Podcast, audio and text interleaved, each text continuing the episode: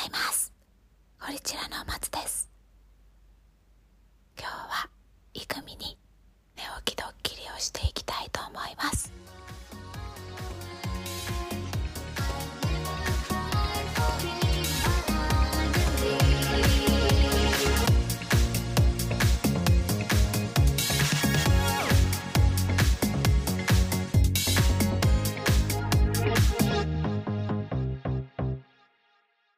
はい。ということで、お松一人会です。寝起きドッキリっていうのは嘘です。一回ちょっとやってみたかったと思って、寝起きドッキリ風のオープニングで始めてみました。ちなみにこれ、イクミには事前に何にも言ってないんで、多分皆さんと同じようにこの配信を聞いて知ることになると思います。楽しみですね。はい。配信されてるのは29日だと思うんですけど、今日は12月27日。私は今日仕事納めでした。明日有給を取ったので、皆さんはどうですかね？仕事納めだったよっていう人も多いんじゃないでしょうか。皆さんクリスマスは特別なことしました？私はそうですね神田のマーチエキュートっていう知ってますかね？ちょっとおしゃれなモールがあるんですけどそこで買い物をしでたまたま近くにあるランマン食堂っていうフライドチキンのお店があるんですけどそこをたまたま見つけて唐揚げを15個買いました。違いますよ。最初5個入り買おうとしたんですけどサンボマスターに似てるお兄さんがいてそのお兄さんに15個入りのファミリーパックの方が間違いなくお得っすねって言われたんでちょっと食べきれないんじゃないかなと思ったんですけど15個入りでって言って15個入りを買いました。5個入り買うつもりがまんまと3倍の量買うっていうファミリーパック買っちゃうっていう。はい。ということ。一人喋り。普段から一人でやってる人って本当にすごいなと思いますね。これ本当にイクミにもちょっとやってほしいなと思うんでこれを聞いてるイクミ次やってね。一人会。多分やってくれると思います。ところで皆さんラジオドラマ聞いてくれましたか？コラボの。感想のお便りとかくれてる方ありがとうございます。またイクミと二人で撮るときにご紹介させていただきますね。ウィンラブさんとココスナさんには本当にもう全力でこの悪ふざけに乗っていただいて ありがとうございました。やりたいこと何でもできるから面白いですよねポッドキャストって。今しかできないことをしたいなというふうに思ってるので。でこのラジオドラマの編集をしてる時にいろんな曲をオーディオストックっていう BGM をいろいろ選べるサイトがあるんですけどでいろんな曲を選ぶ時になんかこの BGM ってこの人っぽいなとかこのポッドキャスターっぽいなみたいなのをすごい感じることがあってそういうのありません？曲聴いてあなんかこの人のイメージソングっぽいなみたいな。わかりますかね？伝わってる？これ。伝われ？伝われ？でちょっとクイズ形式にしたいなと思うんですけど私が曲を流すのでそれがどのポッドキャスターっぽいかを当ててください。流れる BGM がどのポッドキャストの番組っぽいかっていうのを当ててください。じゃあいきます。1問目。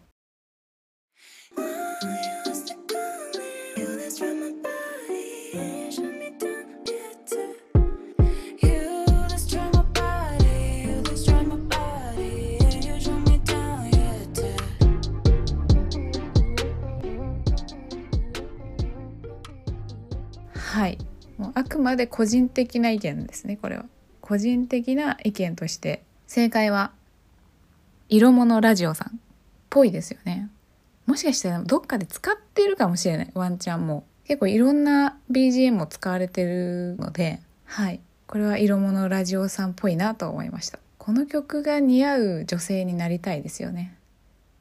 はい。次。2問目。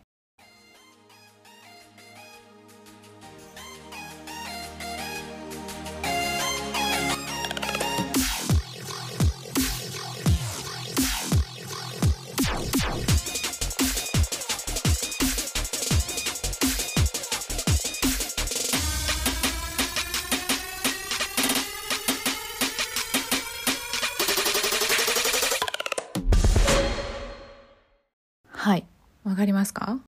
アラサー女子の現実サバイバルさんです。ぽくないですか？いいですよね。もう本音で包み隠さず喋ってくれるポッドキャストとして。もう私は大好きです。やっぱアラサバさんといえばね毒好きがその毒好き感がうまく現れてる BGM なんじゃないかなと思って。はいアラサバさんでした。じゃあ最後です。最後の問題。こちら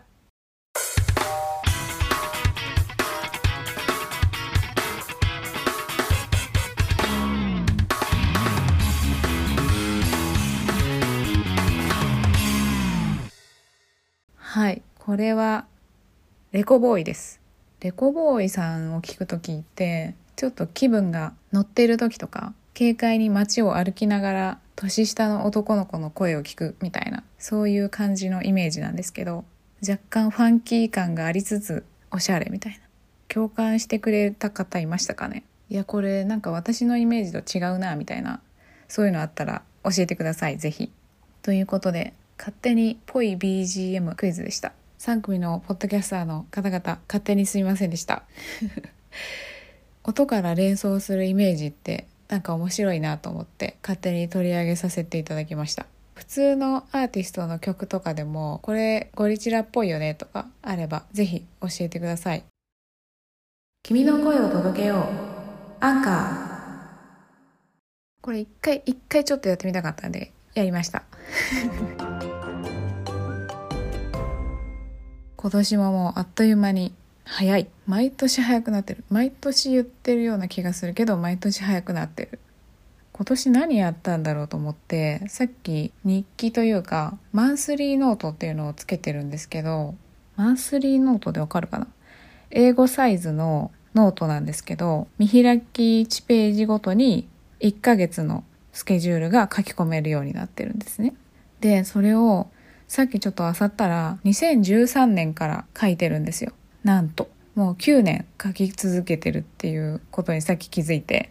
私多分これ以外で9年続けてることないですね。それぐらい飽き性なんですけどこれはなぜか書き続けてるっていう。その日あったこととか特に何もイベントがないと何も書いてない日もあるんですけど例えば誰々とどこどこに飲みに行ったとかキックボクシングに行ったとかそういうのをひたすら記録的に書いてるっていうノートなんですけどこれそう2013年からずっと書いててたださっき振り返ったんですけど今年はろくに面白いことしてないですね。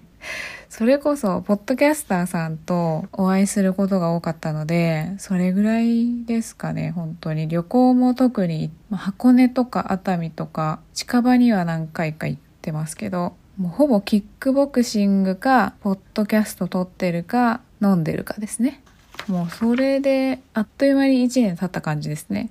もう結構前半は特に自粛自粛で、やっぱり家、家から出ないとハプニングが少ないから、あ、でも家にいて、ハプニングといえば、なんか私結構ウーバーで済ませることが多いんですよ。で、いつものごとく、あれいつ頃だったのかな？夏ぐらい ?9 月ぐらいだったと思うんですけど、家でいつものごとくウーバー頼んで、で、普段通り配達員さんが来たんですよ。多分50代か40代後半ぐらいのおじさんだったんですけど、で、普通に玄関の前に置いてくれて、で、それを取って普通に食べたんですよね。で、そしたら、その後、1時間後ぐらいにインターホンが鳴ってあの画面インターホンの画面見たら警察が映ってるんですよで警察え警察ってなってで特に思い当たる節もないけどと思って出たら「すいませんウーバーイーツ数時間前に呼ばれましたか?」って言われて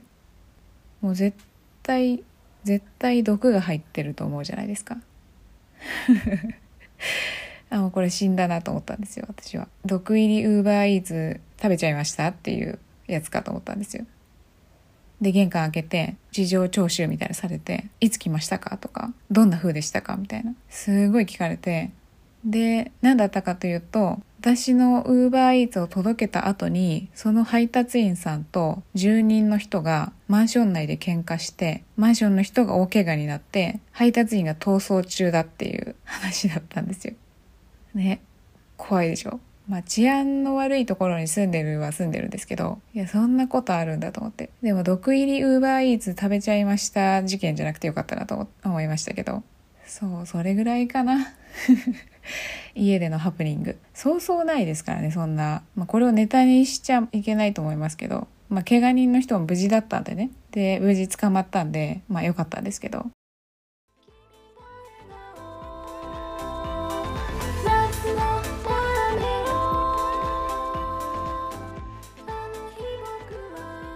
そう話を戻すと今年はポッドキャストの年でしたね。ゴリチラはだから今年の2月14日まさかの意図せずバレンタインの日に始めてるんですけどそこから10ヶ月あっという間だったかなっていう感じで正直始めた時はこんなにいろんなポッドキャスターの方々とかリスナーの方とかと交流ができると思ってなかったので本当にあっという間に環境が変化したっていう感じでしたね。